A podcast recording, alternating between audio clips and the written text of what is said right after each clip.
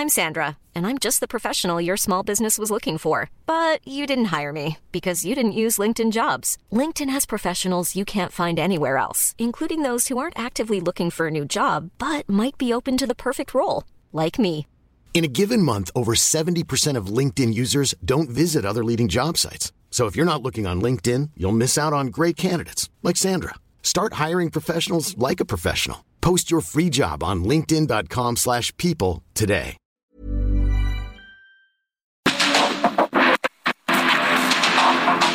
Porque el mundo actual no se entendería sin la economía, las finanzas y los negocios. Acompaña a Mario Maldonado, el columnista de negocios más joven y objetivo del periodismo financiero en su programa. Bitácora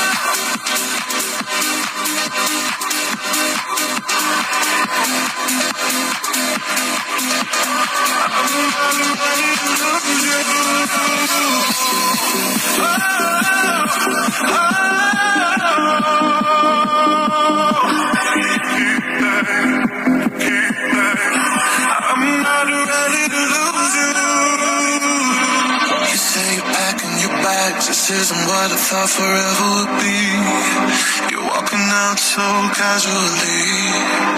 How could you give up on us like that?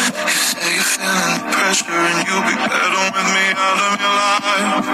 But baby, that ain't happening tonight. Want you to know that I'm willing to make this right. I'll be crazy if I gave you up when you give me that unfiltered love. It is all I need. I can hardly breathe. You are what I want. Baby, I'm not ready to lose you yet. Yeah, I've tried, but you know I can't forget. I'm begging you. I'm not ready to lose you, and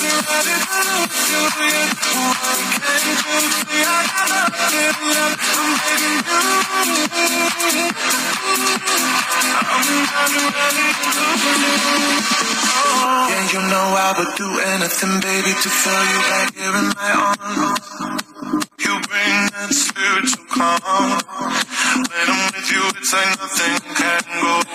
¿Qué tal? ¿Cómo están? Muy buenos días. Bienvenidos a Bitácora de Negocios. Yo soy Mario Maldonado y me da muchísimo gusto saludarlos en este miércoles 7 de junio del 2023. Estamos transmitiendo en vivo como todos los días aquí en la cabina del Heraldo Radio.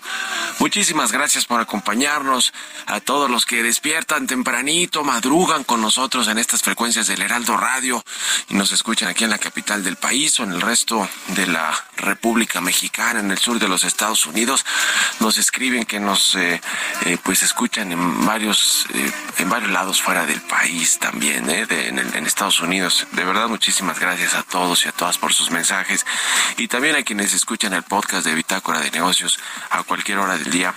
Gracias. Muchas, muchas gracias. Bueno, comenzamos este miércoles, como todos los días, con un poquito de música para alegrarnos la mañana, para arrancar de buenas el día. Estamos escuchando esta semana canciones de artistas que van a presentarse en México en esta segunda mitad del año. Y es el caso de Sam Smith, que vendrá a la Arena Monterrey el 12 de septiembre y al Palacio de los Deportes el 14 de septiembre.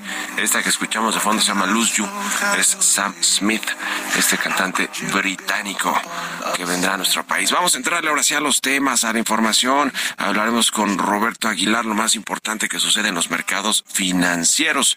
Las bolsas erráticas por apuesta monetaria en Estados Unidos y débiles datos comerciales de China.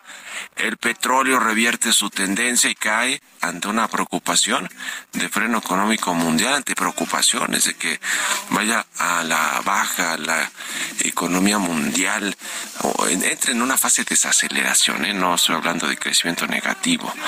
Inflación de México sumaría en mayo un cuarto mes consecutivo de bajas. Le vamos a entrar esos temas con Roberto Aguilar.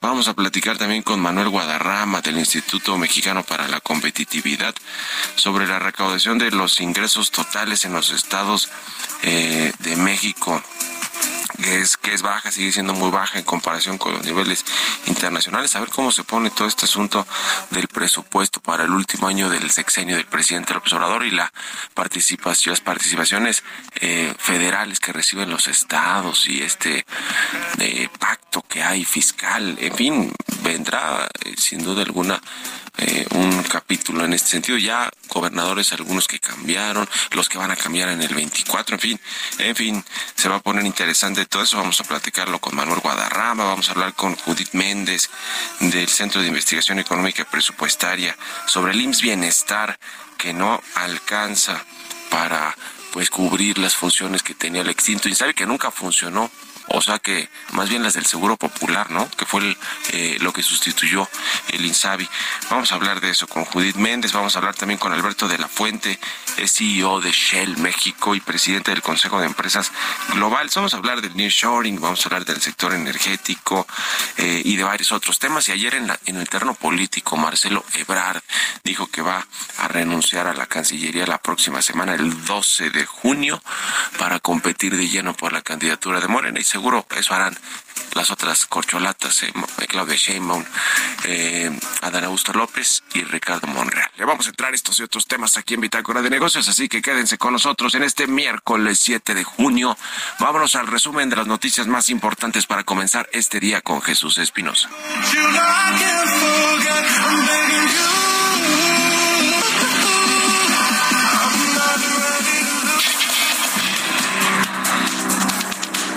Marcelo Ebrard presentó su renuncia a la Secretaría de Relaciones Exteriores para contender por la candidatura presidencial de Morena en 2024 y dijo mantener el proyecto de transformación del presidente López Obrador. Citar y presentar mi renuncia a la Secretaría de Relaciones Exteriores a partir del lunes 12 de junio a primera hora, la próxima semana.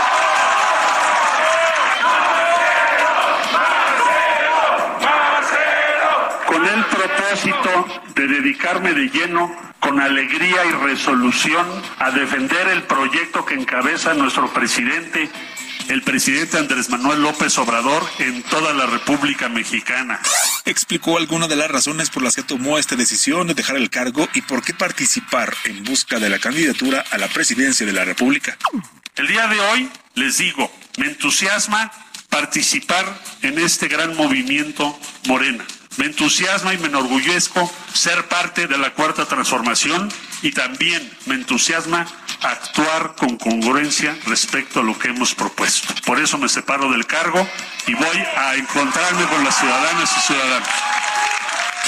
Durante su participación en la reunión nacional de consejeros delegados de BBVA México 2023. El titular de la Secretaría de Hacienda, Rogelio Ramírez de la O, señaló que para el cierre de la presente administración se cumplirá la palabra empeñada del presidente López Obrador de entregar finanzas públicas en orden y con todos los proyectos de inversión terminados.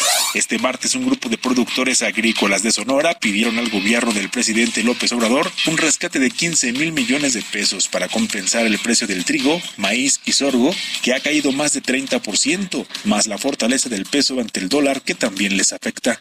El director general del Fondo Nacional de Fomento al Turismo Fonatur, Javier May Rodríguez, y el gobernador de Nayarit, Miguel Ángel Navarro Quintero, firmaron un convenio de colaboración en el cual se sientan las bases para trasladar al gobierno de Nayarit dicho fondo.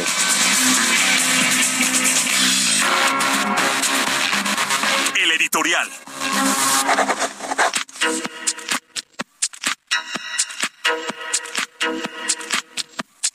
Pues Marcelo Ebrard, el canciller, todavía canciller mexicano, alborotó toda la sucesión, ¿eh? Es eh, o ha sido de las corcholatas más rebeldes, vamos a ponerlo así entre comillas, entre comillas lo de corcholatas y lo de rebelde, porque pues los otros dos o tres, los otros dos pues formales, los que tienen más posibilidades reales, Claudia Sheinbaum, la jefa de gobierno, y el secretario de Gobernación, Adán Augusto López, pues han decidido eh, irse por el camino de lo que dicte el partido Morena, de lo que diga el presidente López Obrador, por supuesto, y el que ha decidido alborotar un poquito más el tema de cómo se va a elegir al candidato o candidata de Morena para competir en el 2024, pues ha sido sin duda alguna el canciller Marcelo Ebrard, que ve un piso disparejo entre eh, pues eh, las corcholatas, el, eh, la posibilidad de utilizar los cargos para hacer eh, para hacerse promoción, proselitismo, como se le conoce de manera más formal o técnica eh, en, en, en, en, términos de una elección o de una encuesta que es la que van a aplicar, que hoy el diario Reforma trae en su portada una, una relatoría interesante de lo que habría sucedido en esa cena del lunes por la noche en un restaurante de la Ciudad de México a la que convocó el presidente López Obrador supuestamente para felicitar a Delfina Gómez por su triunfo en el Estado de México, pero que bueno, reunió ahí a las corcholatas, a los gobernadores y gobernadoras de Morena y de los partidos aliados, en fin, a varios eh, liderazgos de eh, Morena y del, y del gobierno y del gabinete. Y allí pues eh, les dijo, entre otras cosas, que solo va a haber una encuesta, que eh, van a renunciar todos antes del 15 de junio a sus cargos, todos, ¿eh? Claudia Sheinbaum, que era la que pues más eh, se resistía a eso, ¿no? Pues es jefa de gobierno, imagínense, de una, de una ciudad como la capital del país, y el propio secretario de Gobernación, que ayer puso un tuit donde pedía paciencia y serenidad, y hacía referencia a una eh, plática que tuvo en su momento con su con un compadre tabasqueño, con un, eh, eh, pues, eh, no, no, no dijo compadre, con un eh, oriundo, pues, de Tabasco, que quién es, pues, el presidente del observador. En fin, se está calentando muchísimo todo este tema. Vamos a ver, eh, Ebrard, a ver quién lo sustituye, porque se va el 15, el 12, perdón, 12 de junio, y hay tres eh, posibles sustitutos de Marcelo Ebrard en la Cancillería. En ese orden nos dicen Juan Ramón de la Fuente, quien ya concluyó su encargo en el Consejo de la Seguridad de la ONU, porque ya México ya no lo preside. Eh, eh, está en México, además, creo, ¿no? Vino la semana pasada a reunirse aquí con senadores de la Comisión de Relaciones Exteriores. Lázaro Cárdenas Batel, quien salió hace poco de la coordinación de asesores del presidente, pero le dieron un cargo allí en la CELAC también es el eh, segundo posible sustituto y el tercero es el embajador de México en Estados Unidos, Esteban Moctezuma. Ya veremos qué sucede, pero cómo se está agitando todo este asunto electoral, ¿eh? porque pues ya queda un año, un año para elegir al nuevo, al nuevo presidente o presidenta del país. ¿Ustedes qué opinan? Escríbanme en Twitter, arroba Marimal y en la cuenta arroba Heraldo de México. Economía y mercados. Roberto Aguilar ya está aquí en la cabina del Heraldo Radio. Mi querido Robert, buenos días. ¿Cómo estás, Mario? Me da mucho gusto saludarte a ti a, tu- a todos nuestros amigos. Dos temas calientitos. Fíjate, acaba de dar a conocer la OCDE sus proyecciones del comportamiento de la economía de todos los países miembros para este año y para 2024. Para México tiene un, eh, una tasa estimada de 2.6% justamente para este año y para el siguiente de 2.1%. Esa es la primera, Mario. Y la segunda es que fíjate que el tipo de cambio sigue imparable. Está marcando de nueva cuenta, ayer marcó mínimo histórico, mínimo del año, ahora está volviéndolo a marcar en 17.32. Así es como está cotizando justamente, o así es como cotizó más bien marcó este nivel, ahora se está cotizando en 17.35, pero algunos, Mario, lo ven incluso en un nivel debajo de los 17 pesos. Este es un tema interesante, ya veremos las situaciones y todos los elementos que están justamente apoyando este desempeño del tipo de cambio. También te comento que la mayoría de los mercados bursátiles de Asia y Europa eh, subían, pero los futuros de Estados Unidos a la baja, gracias a las expectativas de estímulo por parte del gobierno de China y a las alzas que justamente se dieron a conocer el día de ayer en las bolsas de Estados Unidos. Las exportaciones chinas se contrajeron mucho más rápido de lo esperado en mayo y las importaciones cayeron, aunque a un ritmo más lento, ya que los fabricantes tuvieron problemas para encontrar demanda en el extranjero y el consumo interno siguió siendo lento. China pidió ayer a los principales bancos que redujeran las tasas de depósito para impulsar la economía. En la última semana, la especulación en torno a una política monetaria de apoyo al problemático sector inmobiliario ha impulsado las acciones en China. Bueno, también te comento que el petróleo ampliaba, sus pérdidas a medida que se acentuaba la preocupación por, eh, por los vientos en contra de la economía mundial, borrando las ganancias de precios registradas después de que Arabia Saudita, el principal exportador de crudo en el mundo, se comprometiera a, el fin de semana a en los, en los recortes de producción a partir del próximo mes. Pero bueno, el tema es que justamente los inventarios estadounidenses de gasolina sumaron unos 2.4 millones de barriles y los destilados 4.5 millones de barriles en la semana que terminó el 2 de junio, según informaron fuentes del mercado, citando cifras del Instituto Americano del Petróleo. La inesperada acumulación de existencias suscitó preocupación por el consumo de combustible en el principal consumidor de petróleo que es Estados Unidos, especialmente por el aumento de la demanda de viajes el fin de semana del Día de los Caídos, es decir, el fin de semana anterior. Por el otro lado, Mario, te comento que la lira turca se desplomaba en eh, un 7% hasta un mínimo histórico en la mayor caída diaria desde el histórico desplome de 2021, en un momento en que el recién elegido gobierno parecía relajar las medidas estabilizadoras en su giro hacia políticas más ortodoxas. Mañana se va a dar el dato de, de la inflación, Mario, y de acuerdo con una eh, un sondeo de Reuters, la inflación interanual en México se habría moderado en mayo por cuarto mes consecutivo, aunque seguiría lejos de la meta oficial. Esto confirma también el argumento de que el Banco Central, eh, pues que sería necesario mantener la tasa clave en su nivel actual por un tiempo prolongado, la, por lo menos en lo que resta del año. La, medida de las proyecciones de eh, 10 participantes arrojó una tasa de 5.9% para el índice general de precios al consumidor, que sería su nivel más bajo desde agosto agosto de 2021, después de haberse acelerado el año pasado a niveles no vistos en más de dos décadas.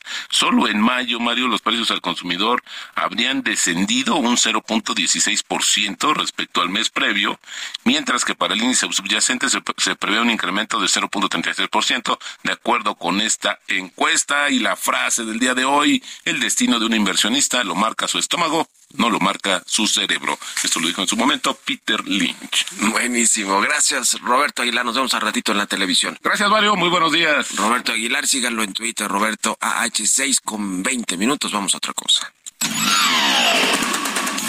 Mario Maldonado en Bitácora de Negocios. Ya le decía, vendrá ahora con la negociación del presupuesto que tiene que entregar en septiembre la Secretaría de Hacienda a la Cámara de Diputados, pues esta rebatinga que hay todos los años por las participaciones federales en los estados y también pues cómo recaudan los estados eh, ingresos, ¿no? Y que pues en realidad es muy mala la recaudación a nivel estatal y por eso viene pues todo este asunto del pacto fiscal. Vamos a platicar con Manuel Guadarrama, el coordinador de finanzas del IMCO. ¿Cómo estás, Manuel? Buenos días. Buenos días, Mario. Buenos días a toda la audiencia. ¿Cómo está todo este asunto? ¿Cuáles son los, los datos que ustedes tienen sobre la baja recaudación de, de, de, pues de impuestos, de ingresos que tienen los estados eh, en comparación con, pues con eh, eh, digamos con niveles internacionales y lo que vendrá para la negociación del presupuesto del próximo año. Así es, pues mira, digamos la, la fotografía persiste un poco en, en el tiempo. Eh, como ya decías, tienen los estados un reto en materia de generación de recursos propios, de ingresos propios.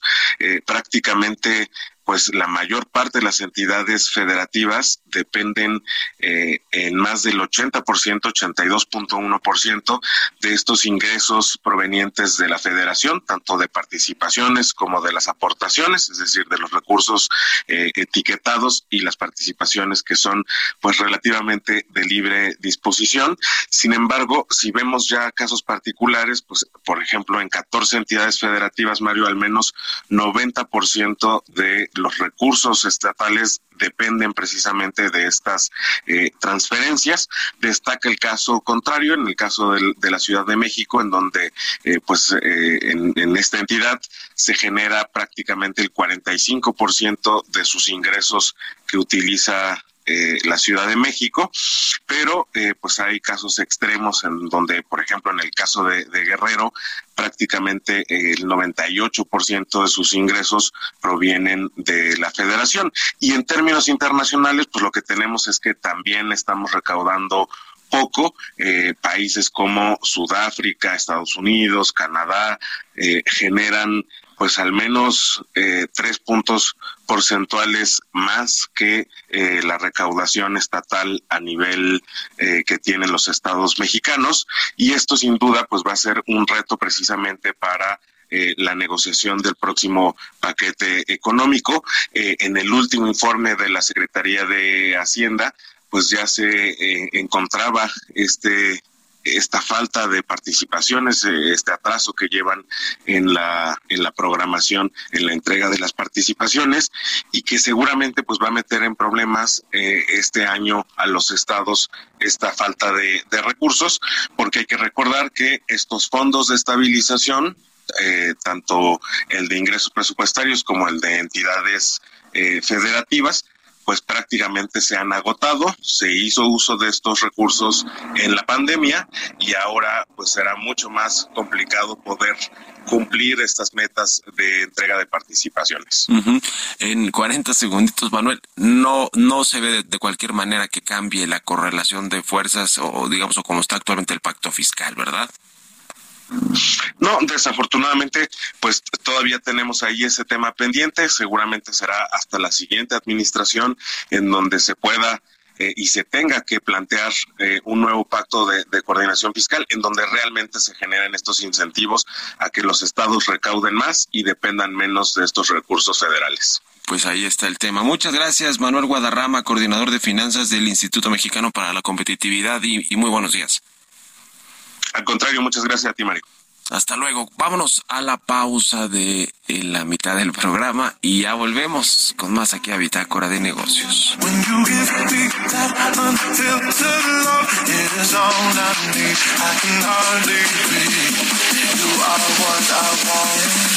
Baby, I'm not ready to lose you yet. Can I try, but you. I'm begging you. I'm not ready to lose you, baby. I'm not ready to lose you you? En un momento continuamos con la información más relevante del mundo financiero en Bitácora de Negocios con Mario Maldonado. Regresamos.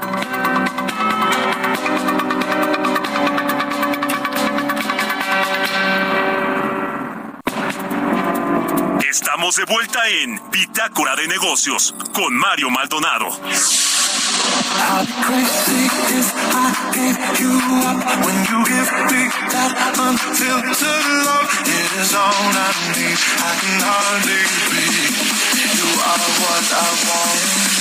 Baby, I'm not ready to lose you yet. Can I try, but you know I can't forget. I'm begging you.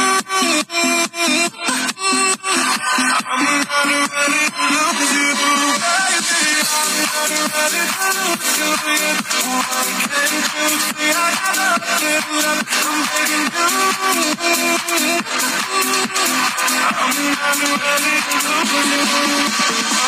Yeah, you know I would do anything, baby, to feel you right here in my arms.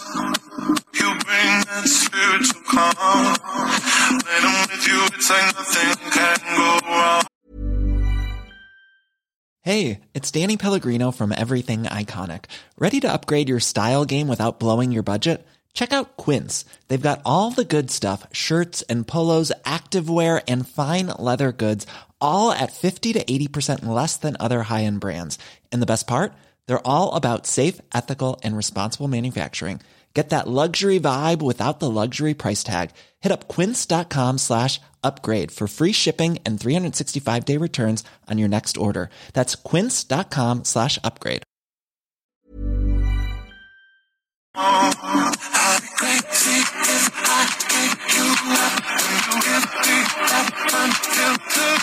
Ya estamos de regreso aquí en Bitácora de Negocios, 6 de la mañana con 31 minutos, tiempo del centro de México. Y regresamos con un poquito de música. Antes de irnos con la información en esta segunda mitad del programa, estamos escuchando esta semana canciones de artistas que van a presentarse en México en lo que resta del año. Y es el caso de este británico Sam Smith. La canción se llama Lose You y es de su más reciente álbum. ¿sí? Yo creo que sí, ¿no? Se, escucha nueve, nueve zonas, ¿sí?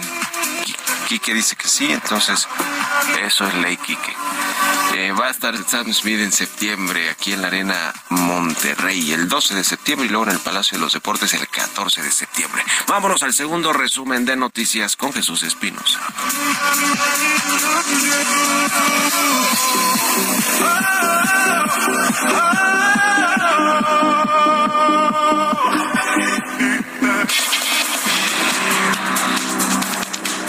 La vicecoordinadora del PAN en el Senado, Kenia López Rabadán, advirtió que buscan frenar al gobernador del Estado de México, el priista Alfredo del Mazo, si es propuesto como embajador de México en algún país.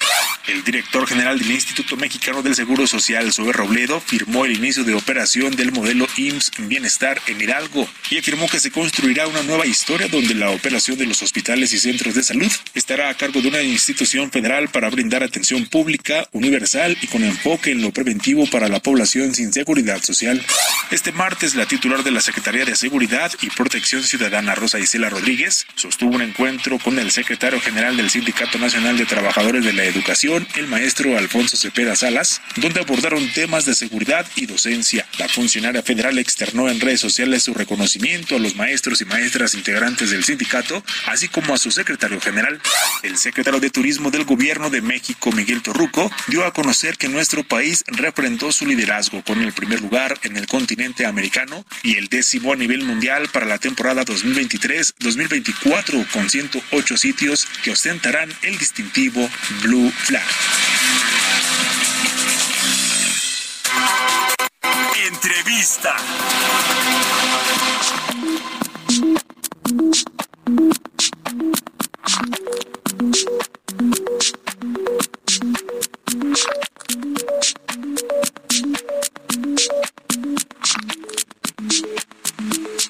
Y bien, ya le decía, vamos a platicar con Judith Méndez, ella es directora adjunta de investigación y especialista en salud y finanzas del Centro de Investigación Económica y Presupuestaria. ¿Cómo estás, Judith? Muy buenos días. Hola Mario, muy buenos días. Un saludo a tu auditorio. Buen día. Igualmente. ¿Qué ha sucedido con eh, el IMSS? ¿Qué ha sucedido con el IMSS Bienestar después de que se reconoció públicamente y en el Congreso que el INSABI no ha funcionado? el INSABI que sustituyó al Seguro Popular para dar cobertura de salud a la población que no tiene eh, pues esta seguridad social que son millones de mexicanos, pero parece que tampoco el IMSS Bienestar ha articulado una buena eh, digamos, cobertura, ustedes que le siguen, eh, digamos, el, el, pulso muy eh, preciso sobre lo que ha pasado, lo que ha sucedido con el IMSS Bienestar después de el reconocimiento del fracaso del INSABI, ¿en qué estatus estamos? ¿En qué situación están los mexicanos? Sí, Mario, mira, eh, eh, realmente esta política de universalizar la salud, pues como tú bien sabes, tiene varios años, incluso más de dos décadas que se está buscando universalizar la salud y tener esfuerzos eh, relacionados, ¿no? Uno de ellos fue en su momento el Seguro Popular y de ahí ir ampliando los servicios que atendía. Seguro Popular. Después, pues nace en 2019, 2020 el INSABI y bueno, tenía este mismo objetivo de poder ampliar la cobertura. Sin embargo, uno de los puntos débiles que nosotros eh, insistíamos era el tema presupuestario. Se hablaba de solamente ser eh, bueno, más eficientes, evitar la corrupción y que con eso sería necesario, bueno, suficientes más bien para, para poder ampliar la cobertura. Eh, sin embargo, la brecha que existe en tema de, recursos eh, es muy amplia, entonces eh, por eso es que no no es suficiente únicamente con estas medidas. nada más para que el auditorio pueda tener una idea, invertimos menos de la mitad de un mínimo que se requiere, de un mínimo que incluso ya no estaríamos hablando solo de la inversión que hacen países como Dinamarca, sino países de América Latina como Colombia, como Costa Rica, como Argentina. Eh, entonces, bueno, en este entendido es que creemos que es necesario invertir mucho más en el sector salud. Ahora, con IMSS Bienestar, lo que se hace es pasarle ahora esta estafeta de cobertura universal y eh, lo que creemos es que más bien nace con mayores retos que el INSABI eh, por todos los rezagos acumulados con la pandemia y con esta misma debilidad de seguir dándole la vuelta a invertir mucho más en este sector. Eh, es, es un asunto de presupuesto, de recursos económicos, de coordinación también a nivel eh, estatal, eh, es decir, para que funcione correctamente estas oficinas del bienestar. ¿Qué, ¿Qué, otra cosa se les se, suma también de, de, de pericia, pues también para poder, eh, digamos, articular bien una, una estrategia que finalmente es una, una política de salud, no una pericia, me refiero de, de, de, gobierno, de política, porque eso es lo que es finalmente el despliegue de, de, de los servicios de salud a la población que hoy no tiene la cobertura, ¿no? Sí, sí, Mario, eh, efectivamente, o sea, es un tema aquí como comentábamos hay distintas distintas aristas por donde verlo. O sea, una parte sí puede ser el tema de logística, temas administrativos, temas incluso de rectoría, pero sí también estamos hablando de un tema presupuestario, por lo que comentábamos de, al menos, por ejemplo, a nivel internacional se sugiere que cualquier país debería destinar seis puntos de su PIB como mínimo, como recursos públicos. Sí y México tiene una inversión muy por debajo, pero además en el tema de salud es muy importante vincular con las necesidades de la población, es decir, con estas condiciones epidemiológicas y demográficas. Y eso es lo que te va diciendo que tanto presupuesto también vas a requerir para atender esa cantidad de población, esa cantidad de personas y dependiendo los servicios que le quieras otorgar. Entonces, eh, cuando nosotros hacemos este vínculo, pues lo que resulta eh, por diferentes metodologías es que necesitamos invertir eh, pues mucho más de lo que tenemos ahora. Por supuesto que el tema de presupuesto no es la única variable, pero sí creemos que es sumamente necesaria, es como este primer paso también para poder ejecutar todo lo demás. Sí. ¿Dónde están las los principales focos rojos eh, en, en esta materia porque con los cambios que hubo en todo el sistema de salud desde que llegó este gobierno del presidente Obrador, con las compras consolidadas de medicamentos, la logística para distribuirlos, eh, pasando por eh, lo, lo, que sucedió con el COVID-19, que fue una emergencia en todo el mundo, pero que México al parecer no la llevó de forma eh, pues adecuada y entonces se generó esta eh, mortalidad en exceso y, y, en fin, y muchas muertes muy lamentables en, en México y más recién con los cambios de normas oficiales de salud. El presidente el Obrador y su gobierno siguen con esta teoría de que todo beneficiaba a las farmacéuticas y a los grandes grupos corporativos relacionados con la salud. Eh, ¿Quiénes son de todo esto que nos hemos comentado y la mala gestión del INSABI y ahora el IMSS que es insuficiente? ¿Cuáles son los grupos más vulnerables? Porque se habla de los niños que no tenían sus, acceso a medicamentos, los niños con cáncer, por ejemplo. No sé si los adultos mayores, los que tienen cierto tipo de padecimientos, de enfermedades crónicas. ¿Dónde están los grupos más vulnerables por todo esto que vemos hoy en el sector salud público? Sí, Mario, pues mira, uno de los puntos, como bien comentas, sería el tema de los niños porque eso no solo en el presupuesto de salud, sino a nivel sistema, se está invirtiendo pues mucho más en otros grupos, eh, personas de otros grupos de edad y se está dejando muy de lado todo el tema de niños, ¿no? No solo en el tema de salud, sino en otros temas, pero eh, sí, definitivamente los niños es un grupo que queda ahí, eh, digamos, rezagado, pero yo me enfocaría mucho más en decirte que uno de los puntos más débiles es que fíjate, con Insabi tampoco se definió cuál iba a ser el paquete de atención, ni siquiera se actualizaron, bueno, costos tal cual para el sistema de atender ciertas enfermedades, porque ya se hablaba de que iba a atender todo. Eh, y ahora uno de los puntos eh, más débiles que tenemos también para bienestar es que no sabemos cuál va a ser el catálogo de servicios. Eh, y aquí uno de los puntos muy importantes es cómo se va a atender estas enfermedades de alta especialidad o de tercer nivel, como son diversos tipos de cáncer, tanto en adultos como en niños. Eh, todo este tipo de enfermedades crónico-degenerativas son las que no tenemos claro ni la fuente de financiamiento ni cómo las va a atender IMSS Bienestar, dado que eh, Bienestar era un programa, como, como comentamos en, en la investigación, que nació desde los 80 para poder atender a estos grupos que estaban eh, digamos, en zonas más marginadas, y entonces eran intervenciones o son intervenciones de salud pública eh, de primer nivel, digamos, las más básicas, pero no cuenta con los recursos, por ejemplo, para poder atender enfermedades de alta especialidad. Ahora, eh, por ahí me parece que se había comentado, eh, la administración actual había comentado eh, que lo que se quería buscar era que intentar ampliar esos servicios para llegar en algún momento a los servicios que da el IMSS ordinario pero para esto la diferencia en financiamiento y en presupuesto es muy grande, o sea, tendrías que hacer ese salto y entonces sí buscar invertir mucho más para dar esta atención, ¿no? Entonces yo pondría el, hincapié en el grupo eh, de la población de niños y de la población de personas que tienen enfermedades crónico-degenerativas como eh, diversos tipos de cáncer. Ya.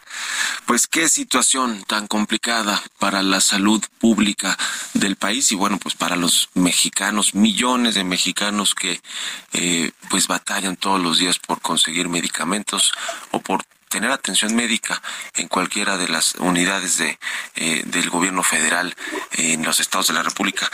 Estamos en contacto y te agradezco estos minutos, eh, Judith Méndez, del Centro de Investigación Económica y Presupuestaria. Gracias por estos minutos y buenos días. Muchas gracias. Buen día, Mario. Hasta luego, que estés muy bien. Seis con cuarenta y tres minutos de la mañana. Vamos con las historias empresariales. Historias empresariales.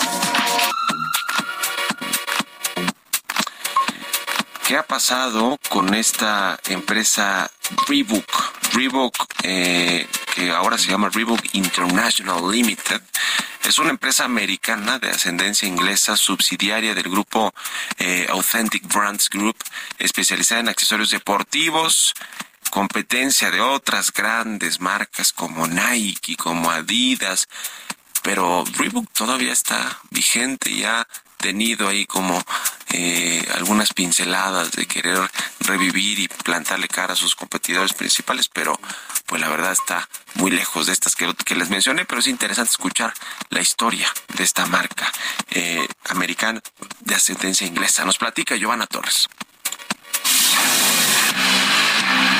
La persistencia es uno de los valores que más pueden definir a Reebok tras más de seis décadas desde que dio los primeros pasos en el mundo del calzado deportivo. El camino sin duda no ha sido sencillo, pues Joe Foster y su hermano Jeff fundaron Reebok en 1958 en Bolton, Inglaterra, y lo que comenzó como un pequeño taller de calzado se convirtió en una marca reconocida en todo el mundo décadas más tarde. El interés del fundador de Reebok por el calzado deportivo viene de familia. Su abuelo, Joe W. Foster, creó un calzado innovador a principios del siglo XX que se convirtió en el favorito de varios atletas, quienes incluso lo portaron en Juegos Olímpicos, con lo que ganó notoriedad en todo el país. La empresa familiar que fundó atravesó por los desafíos de dos guerras mundiales y eventualmente quedó en manos de sus hijos, quienes no lograban conciliar sus puntos de vista sobre el futuro de la empresa y no estaban abiertos a cambios. Esto dio la pauta a Joe y a Jeff para separarse de la empresa de su padre y tío y crear una propia y más tarde para cruzar el Atlántico y llegar a Estados Unidos. En la década de los 80, tras expandirse a Estados Unidos, Reebok no era tan conocida como Nike o Adidas y enfrentaba la caída en ventas del calzado para correr. Pero entonces, Ángel Martínez, representante de ventas de la empresa en California, se dio cuenta de algo importante cuando acompañó a su esposa a una clase de aeróbics. Las asistentes hacían ejercicio descalzas o con tenis voluminosos que les producían molestias al final de la clase. Martínez propuso el diseño de un calzado más delgado y ligero, y aunque su idea fue rechazada inicialmente por un ejecutivo, persistió hasta que desarrollaron un prototipo y la primera tanda de producción. El resultado fue un éxito en ventas y fue instrumental para la expansión de la compañía en territorio estadounidense. El crecimiento de Reebok fue meteórico durante la década de los 80 y para 1989 a Joe le sugirieron alejarse del día a día del negocio y asumirse en un rol de embajador de la marca que fundó, apartándose de la compañía en 1989. Foster reconoce que separarse del negocio no fue fácil y que de no haber sido por el fallecimiento de su hija Kay en 1988 se hubiera quedado más tiempo en la empresa. Para Foster ese se convirtió en el momento para procesar lo vivido y convivir con su familia.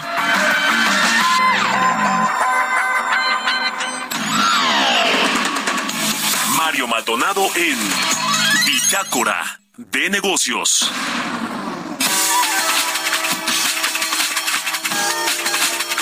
Y bien, ya le decía al inicio del programa, vamos a platicar con Alberto de la Fuente, él es presidente del Consejo de Empresas Globales eh, y CEO de Shell México. ¿Cómo estás, Alberto? Buenos días. ¿Qué tal, Mario? Muy buenos días. Un gusto estar contigo y con tu auditorio. Gracias por la invitación. Igualmente, gracias a ti. Cuéntanos cómo está el, eh, pues el tema del nearshoring para México, eh, un, país pues con una localización eh, muy importante en, en, en, en, Norteamérica, con esta cercanía con nuestros socios de comerciales de Estados Unidos y Canadá, y que bueno, pues se ve este fenómeno del nearshoring como pues muy importante para la economía nacional, para los exportadores, para toda la industria. Eh, ¿Ustedes qué datos tienen sobre qué tanto se ha podido aprovechar este, este nearshoring en, en estos meses y lo que viene? Sí, muchísimas gracias, Mario, otra vez. Pues justamente al, arranque del año le, preguntábamos a, los miembros del Consejo de Empresas Globales qué es lo que tendrían que hacer para duplicar sus inversiones en el país y qué es lo que tendrían que hacer o qué es lo que tendríamos que hacer como país para crecer esta red de, de proveedores en México. Y nos dimos a la tarea de hacer un, un, estudio con las empresas globales justamente para aprovechar este fenómeno que mencionas de nearshoring o, o regionalización. Sí. Y, y, lo, y, lo, que estamos viendo, Mario, es que eh, en el mundo eh, si bien la globalización no ha desaparecido, lo que hoy tiene más importancia es justamente la regionalización. El prácticamente 80-90% del comercio mundial se da en Europa, en Asia o en América del Norte, entre estas tres regiones. Y, y, México, junto con sus socios, Estados Unidos y Canadá, pues tiene una gran oportunidad de justamente competir con el resto del mundo. Entonces, lo que hemos enfocado es ¿Cómo hacemos para que finalmente esta región de América del Norte, cómo hacemos para que estas cadenas de suministro y cómo hacemos para que la logística, que cada vez tiene un rol más importante, pues podamos, pueda hacer que esta región sea más exitosa? Y lo que nos hemos dado cuenta, Mario, es que desgraciadamente, en vez de ser vecinos cercanos, somos realmente este, vecinos distantes. Uh -huh. Tenemos seguimos teniendo diferencias regulatorias muy importantes entre los tres países, seguimos teniendo una infraestructura transfronteriza que no es la que necesitamos o no es la, es la que debería ser suficiente para aprovechar este fenómeno de regionalización. Y bueno, pues también tenemos retos comunes como el cambio climático, como las desigualdades sociales, en fin, que deberíamos estar enfrentando de manera conjunta. Así que lo que planteamos es tener una estrategia trilateral, o sea, una estrategia entre los tres países para poder afrontar estos retos de manera conjunta y como región poder competir con el resto del mundo, Mario. Sin duda alguna se tienen que aprovechar esas oportunidades eh, que tiene México de, frente con un TEMEC además, eh, pues que le da eh, mucha fuerza a, nuestro país. Eh, ahora, el, eh, ¿qué otros retos ven? ¿Qué retos ven en el Consejo de Empresas Globales? Tú que ahora estás, eh, que, te, que te reelegiste, Alberto de la Fuente, como presidente del Consejo de Empresas Globales. ¿Qué otros, y que además están allí, pues, eh, vicepresidentes como Mónica Aspedeiti Antí, Fernanda Guarro de 3M, Daniel eh, Blande de AXA, Manuel Bravo de Bayer, en fin, General Motors, Manpower, Nestlé, muchas de estas transnacionales, pero que hay retos en México a nivel interno y también con la, la vocación exportadora que tiene nuestro país. ¿Cuáles son estos retos que, que ustedes tienen eh, eh, claros y que, y que tendrán que enfrentar en los próximos meses o años? Sí, claro que sí. Pues nosotros identificamos eh, lo que le llamamos habilitadores, pero que finalmente es lo que tú mencionas, son, son retos, y, y hablamos de siete de ellos. Y bueno, seguramente no, no, no sonarán nuevos para nuestros amigos del auditorio, pero sí son unos que tenemos que trabajar en ellos porque este fenómeno de regionalización es un fenómeno relativamente corto, tenemos cinco o seis años para realmente aprovecharlo al máximo y los retos son muy grandes. Hablamos de, uno que seguramente este, te, sonará este, muy común, que es el que tiene que ver con la formación de, capac de, capacitación y el desarrollo de, de capital humano. Eh, una encuesta que, que, hace Manpower, que también, por cierto, es miembro del Consejo de Empresas Globales, sí. nos arroja que el 65% de las empresas eh, pues no encuentran al personal que necesitan o que únicamente el 35% de los estudiantes mexicanos eligen carreras STEM, que son enfocadas a las matemáticas, a las ciencias, a la tecnología, etcétera. Y pues nos damos cuenta que tenemos que invertirle más en temas de, de, ciencias, Obviamente las habilidades blandas son muy importantes. Tenemos que hacer que nuestras niñas estudien más carreras de, ciencias. Tenemos que, eh, aprender más inglés. Entonces, en tema de capital humano, pues sin duda hay una asignatura pendiente. Nuestros profesores tienen que estarse preparando, capacitando para enseñar estas materias del futuro, ¿no? Ese es uno sin, sin duda. Hablábamos del tema de energía sustentable y estas conversaciones las tenemos con el gobierno seguida de manera recurrente, pero hoy las empresas globales necesitamos energía limpia, pero además necesitamos que sea abundante y además que sea a precios accesibles o para poder competir con, con los Estados Unidos. Entonces, como país debemos de tener una visión de, de cómo queremos estar en esta transición energética que todo el mundo está transitando y nosotros nos debemos de, ver inmersos en ella. Y mencionabas un ratito la infraestructura con Estados Unidos, ahí creo que tenemos una asignatura pendiente. Eh, hoy, en principio, es más fácil llevar productos al noreste de Estados Unidos, por ejemplo, a través del puerto de Lázaro Cárdenas por ferrocarril, pero pues todavía tenemos que, que, que, hacer más en el puerto de Lázaro Cárdenas, hacer más en las vías ferroviarias, hacer más en las carreteras, tener aduanas comunes con Estados Unidos. Eh, tenemos ahí, un, un, ahí deberíamos estar haciendo muchas de nuestras, de nuestras inversiones, ¿no? Uh -huh. eh, en 40 segunditos, Alberto, porque sí. la guillotina, por favor. Sí, pues yo, yo, te, yo te diría que eh, que por último, algo que acompaña todas estas, estas inversiones, pues es el tema de, la seguridad y en, en específico el tema del Estado de Derecho y ese es uno en el que pedimos siempre trabajar de la mano. Es importante generar esta confianza con los inversionistas que vienen a nuestro país y creo que ahí eh, pues también tenemos mucho, mucho por hacer. Pero si lo hacemos bien, Mario, vamos a poder crear de dos a cuatro millones de empleos y vamos a poder traer adicionales de 30, 50 mil millones de dólares al año. Así que el premio es muy grande, pero el reto es igual de grande. Pues dejamos abierto el micrófono y esta conversación. Alberto de la Fuente, presidente del Consejo de Empresas Globales, te, lo, te agradezco estos minutos y buenos días. Al contrario, Mario, muchísimas gracias. Que tú y tu auditorio tengan un excelente día. Igualmente. Ah, con esto nos despedimos. Gracias por habernos acompañado en Bitácora de Negocios. Se quedan con Sergio Lupita. Nos escuchamos aquí mañana a las seis. Buenos días. Esto fue Bitácora de Negocios con Mario Maldonado.